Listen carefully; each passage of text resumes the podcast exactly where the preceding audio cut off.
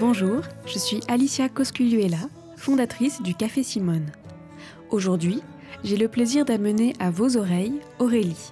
Passionnée par les arts et la création depuis l'enfance, c'est après quelques années en tant qu'institutrice et à la naissance de ses enfants qu'elle décide de reprendre des études pour devenir art thérapeute. Dans cet épisode, on parle de sa passion qu'est son métier, de ce qu'implique le choix de reprendre des études alors que l'on a une vie de famille, du défi que représente l'installation de son atelier d'art-thérapie dans une ville telle qu'Annonay. Ensemble, on échange sur la création, la féminité et le féminisme. Très bonne écoute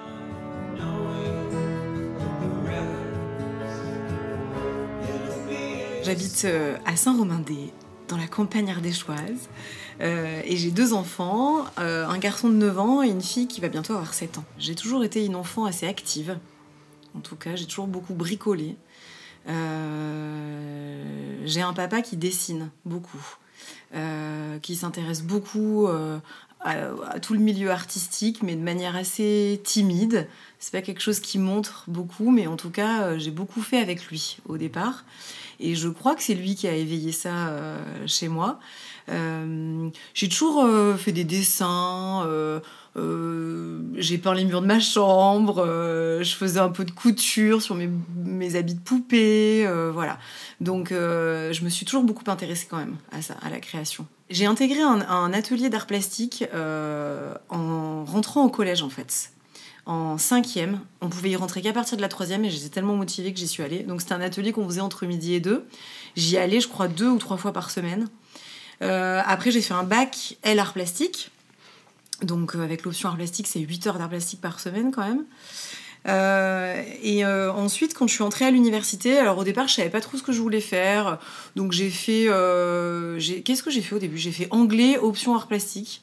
Après, en janvier, j'ai changé. J'ai fait sciences du langage et j'ai gardé l'option art plastique. Mais ça me plaisait pas trop l'art plastique à l'université. C'était beaucoup trop académique pour moi, beaucoup trop technique. Donc j'ai abandonné en fait euh, tout de suite. Et j'ai mis en, stand-by beaucoup l'art plastique pendant euh, presque toute l'université. Et, j'ai passé le concours d'instit. Et, et, en passant le concours d'instit, je me suis remise un peu à faire ce qu'on appelle de l'art visuel. Euh, donc j'ai repatouillé un peu là-dedans. Mais je faisais plutôt pour les études. Et c'est au bout de, je sais pas, j'ai enseigné après pendant 5-6 ans. Et je me suis remise à peindre à ce moment-là. J'ai pris du temps un peu pour moi et je me suis remise à peindre surtout à la naissance de mes enfants.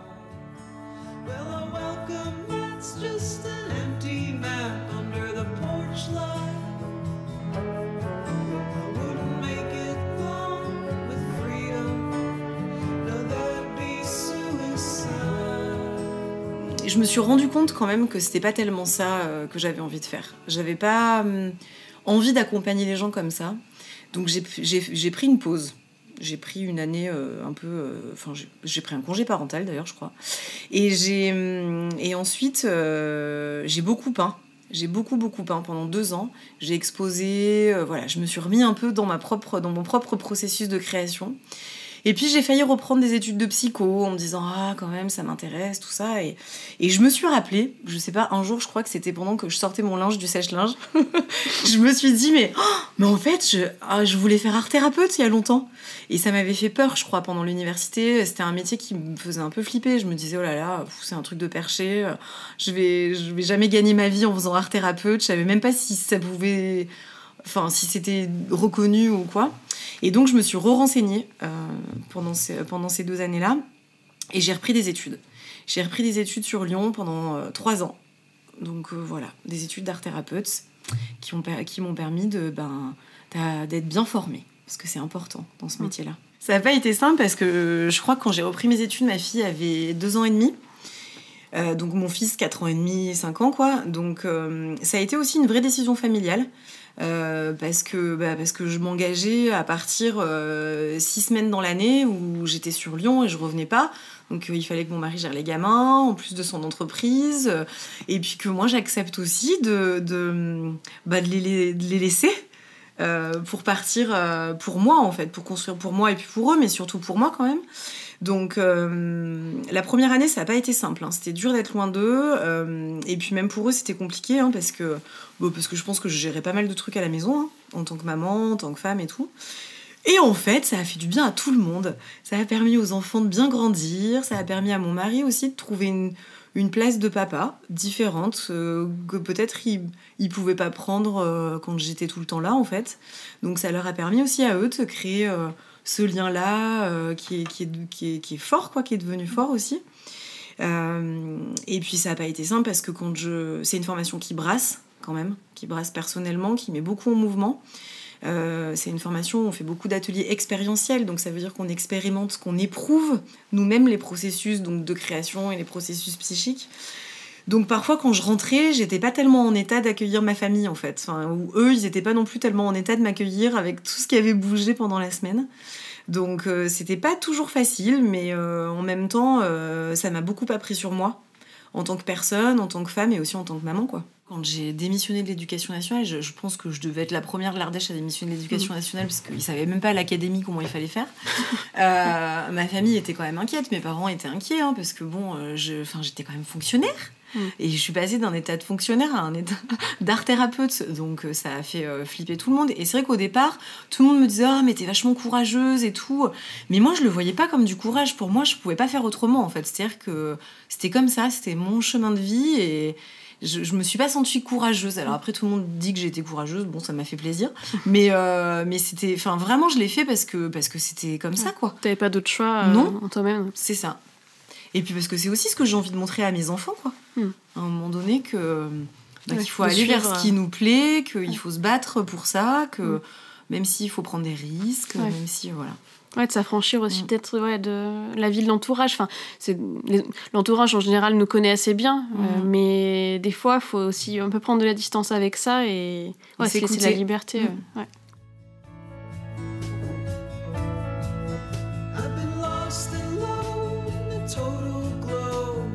Cette euh, pratique de l'art-thérapie, à la base, comment tu as, découvert cette pratique-là euh, Est-ce que tu as ouvert un livre un jour et tu as découvert ça? Eh ben, j'ai pas un souvenir très précis. Mhm. Je me souviens que il me semble avoir découvert euh, ça à l'université, je crois, euh, dans un groupe qui parlait de ça, euh, il me semble. après, moi, je me suis quand même toujours intéressée à la psychologie et je me suis quand même assez rapidement rendu compte dans ma pratique personnelle de, de, de, la création artistique, en fait, bah, que ça m'apportait des trucs, quoi. Que ça me que, bah, que parfois il y avait des choses qui émergeaient. Je me disais, oulala, là là, qu'est-ce que j'ai peint aujourd'hui? Qu'est-ce que j'ai dessiné? Qu'est-ce que, que ça me fait vivre? Euh, Voilà, et je, je crois que j'avais aussi euh, envie euh, d'accompagner les gens là-dedans, mais je sais pas si j'ai, pas un souvenir précis de ça. Je crois que c'est après que, que je me suis mise vraiment à chercher en fait. Mais je, tu vois, justement. Il y, a, y, a un truc que j'ai remarqué. alors j'ai pris, j'ai commencé des cours de couture en septembre et ça m'a fait prendre conscience que quand j'étais petite, je dessinais beaucoup, enfin jusqu'à euh, peut-être le début du collège, j'étais toujours en train de faire des trucs puis que j'ai totalement laissé ça de côté. Et puis quand j'ai recommencé à, à, faire un truc avec de la matière, euh, à, puis à prendre la trois heures par semaine et sans téléphone et vraiment être concentré à réaliser un truc de ses mains, ben ça fait énormément de bien en fait. C'est un vrai temps pour soi et, euh, souvent c'est ce que les gens euh, disent quand ils viennent à l'atelier, c'est que c'est un espace de bienveillance. Mm. C'est comme une bulle en fait où on se reconnecte un petit peu à soi et on le fait à travers la sensorialité. Et, c'est tout aussi la différence avec une psychothérapie verbale, c'est-à-dire qu'on passe ici par le corps, de toute façon. Et ça, le corps, il ment pas. Donc à un moment donné, euh, on, a ce temps-là pour soi, vraiment. Ah mais complètement. Et tu vois, euh, on en rigolait la dernière fois avec euh, les personnes à la couture, mais quand, quand j'ai mes règles, je suis pas la même. Enfin, je vais arriver à rien faire. Je suis plus attentive aussi, même ouais, ouais, au corps à ce qui se passe, à des cycles. Ouais, ouais. Mais on alors, il y, a, le cycle hormonal chez la femme, mais on a, on a des cycles dans mm. la vie aussi hein, mm. qui se représentent. Et quand on arrive à les comprendre et à les connaître, mm. euh, on, s'enfouit moins aussi dans les difficultés. Parce que du coup, ça fait comme une sorte de petite alarme et qui nous fait Ah, tiens, il y a un cycle qui revient. Alors, euh, nous, les femmes, on est très cycliques en plus, mais, mais les hommes aussi, en fait. Hein. Et, et, la nature est faite de cycles. Enfin, voilà. Et quand on apprend à repérer ça, c'est on, vit vraiment d'une autre manière. Je suis sur l'année euh, de mes 25 ans et j'ai vraiment la sensation de me connaître vraiment mieux maintenant, quoi. Mm. C'est génial. Mais plus on vieillit, moi je trouve, et Ouais, plus, oui, c'est agréable, Mm. en fait. On, on, alors bon, physiquement, pas forcément. oui, oui. Mais euh, de- je trouve que vraiment, effectivement, d'apprendre à se connaître. Et tu parlais de la créativité. Mm. euh, on, on, sou- on entend souvent dans la société dire ah mais lui- moi je suis pas créatif ou je suis pas créative. La créativité, alors c'est pas moi qui le dis, hein, c'était Winnicott qui le disait, mais euh, c'est inné. C'est-à-dire qu'on est tous créatifs. On est tous créatifs, mais on le perd. Et la créativité, c'est ce qui nous emmène vers l'élan vital. Et du coup, c'est- un mouvement de vie, quoi. Et de, et de le perdre, on sent qu'il y a quelque chose qui meurt en nous. Et, et tu vois, là, tu le dis très bien, tu te remets à, à- à faire des choses avec des matières, etc. Et tu sens euh, voilà, que tu es à nouveau dans un autre mouvement de toi-même, quoi.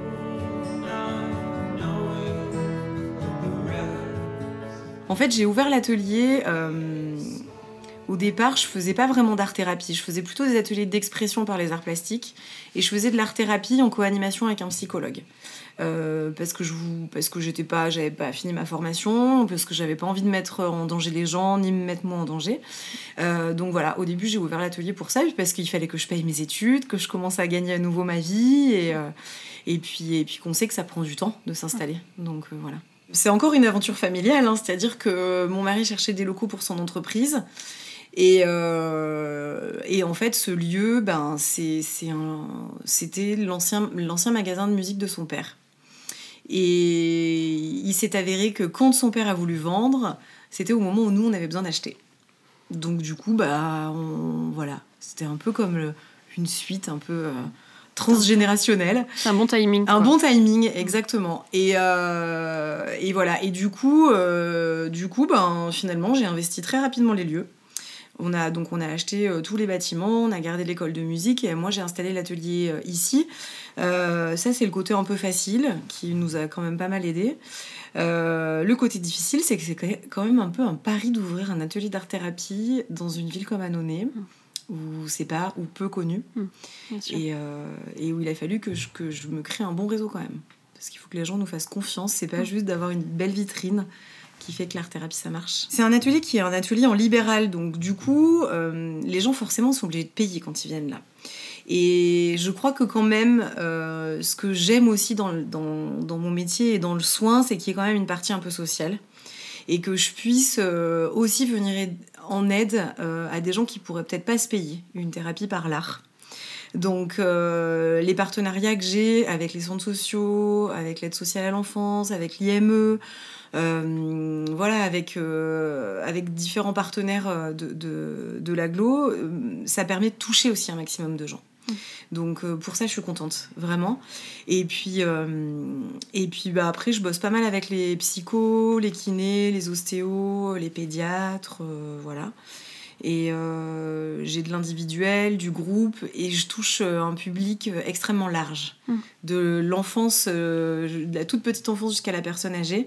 Et ça, c'est chouette, c'est vraiment tout chemin de vie. Et c'est une richesse et une chance pour moi de pouvoir euh, voilà, rencontrer tous ces gens aussi.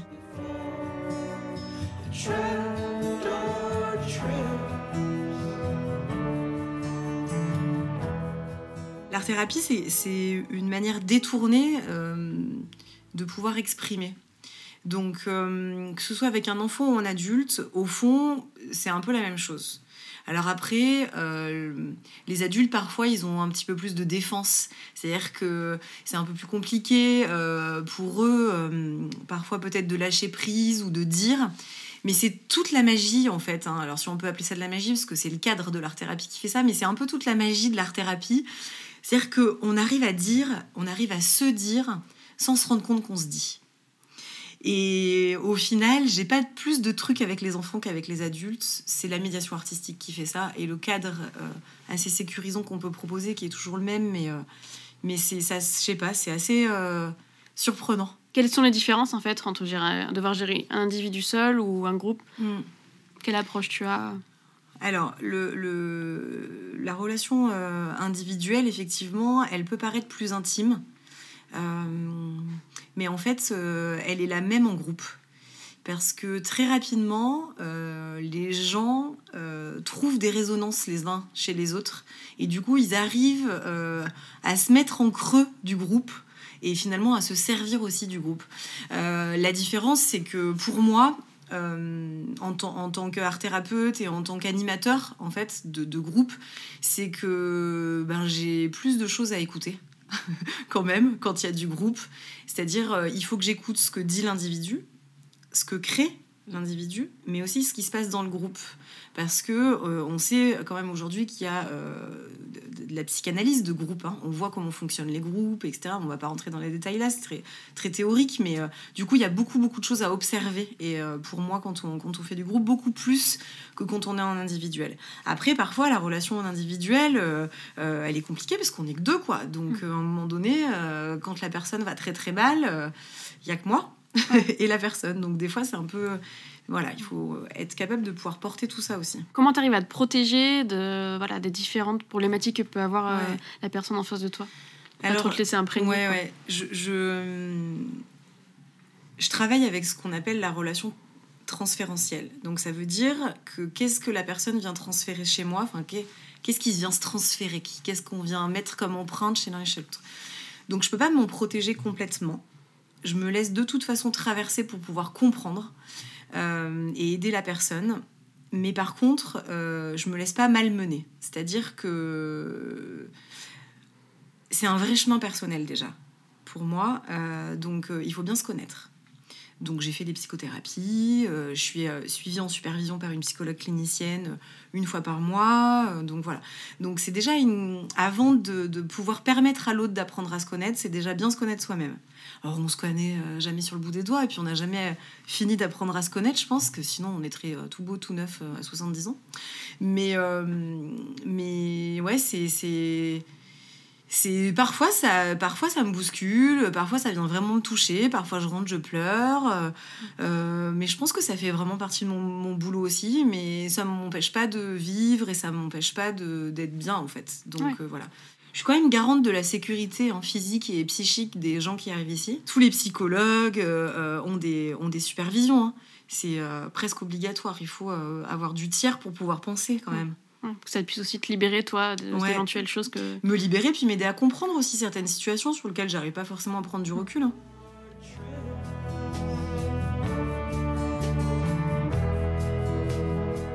Pour, pour moi, le féminisme, c'est c'est l'égalité homme-femme, quand même. C'est-à-dire que c'est pas juste. Euh, et moi, j'ai beaucoup travaillé quand j'ai exposé, j'ai beaucoup travaillé sur ma propre féminité et sur la féminité en général. Et puis je crois qu'ici, j'accueille quand même essentiellement des femmes. Euh, donc c'est quelque chose qui me parle. Euh, mais pour moi, c'est pas péjoratif du tout. Et je trouve que c'est bien qu'il y ait des jeunes femmes comme toi aussi qui puissent recueillir la parole d'autres femmes. Euh, et, il peut y avoir des hommes aussi qui sont, qui sont très très féministes. Ah, voilà, donc, euh, donc euh, non, c'est pas péjoratif dans, dans, dans, dans, le sens dans lequel effectivement certains peuvent l'entendre. Je pense qu'il faut quand même continuer à se battre pour ça et qu'il y a du boulot mm. encore. Ce qui est important, c'est l'équilibre qu'il y a dans le couple. C'est l'accord en fait. Mm. C'est le respect de la liberté de chacun mm. et, et, le fait de construire ensemble. Donc euh, voilà, après, euh, si euh, une femme veut être à la maison et s'occuper de ses enfants et, et faire le ménage et laisser son mari aller travailler, mais pourquoi pas si c'est son propre choix Donc voilà, après, c'est juste une, une, question effectivement de, de, liberté et de droits qui doivent être les mêmes pour tous. C'est juste ça en fait. Hein. C'est difficile à allier et il, et il faut... Alors, je sais pas si c'est des choix. Je trouve que c'est peut-être un équilibre ou un accordage à avoir. Euh, c'est beaucoup de discussions aussi. Euh, alors moi, je, je, pourrais pas être mère au foyer parce que j'aime. Je crois que j'ai cette part en moi quand même assez forte de, de, de, de femmes en fait et de personnes, tout simplement, même pas juste de femmes, juste de personnes. Euh, j'aime j'aime ce que je fais, euh, j'aime grandir dans ce que je fais euh, et, et, voilà. Mais par contre, j'accorde une importance énorme à mes enfants et à, ma famille en général, ma sœur, enfin la famille élargie quoi, mes parents, mon mari, mes cousines. Et pour moi, c'est important d'avoir du temps du temps pour eux. Et, et souvent, je le dis d'ailleurs parce que dans mon boulot, je, j'aide beaucoup les gens, mais avant d'aider les autres, c'est bien de s'aider soi-même et d'aider ses proches quoi. Mais parfois, c'est pas facile parce que parfois parfois, je refuse du boulot pour être avec mes enfants, pour pouvoir m'occuper d'eux. Et puis euh, parfois, je suis avec eux et je suis agacée de pas être au boulot, quoi. donc, euh, donc il y a voilà, c'est tout en équilibre, euh, c'est tout en équilibre. Et puis après, ça évolue aussi parce que les enfants, des fois, enfin voilà, ils ont parfois besoin plus de qu'on leur consacre un peu plus de temps. Des fois, ils grandissent. Enfin voilà, je pense que c'est quelque chose à J'aime bien, j'aime bien cette image un peu de l'orchestre euh, où ben faut se réaccorder régulièrement. Mmh. Laisser la liberté de changer aussi. Oui, c'est ça. C'est ça. C'est ça.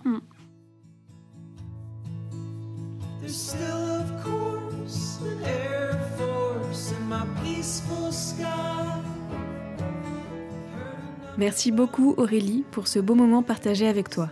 Merci à vous pour votre écoute. Si cet épisode vous a plu, si vous aimez le Café Simone, alors soutenez-le. Vous pouvez en parler sur vos réseaux sociaux, lui offrir des étoiles et mots doux sur iTunes. Ça me donne des ailes et me pousse à rencontrer toujours plus de femmes inspirantes et plurielles. On se retrouve dans un mois pour un nouvel épisode. En attendant, vous pouvez me rejoindre sur Instagram, Twitter et Facebook. À très vite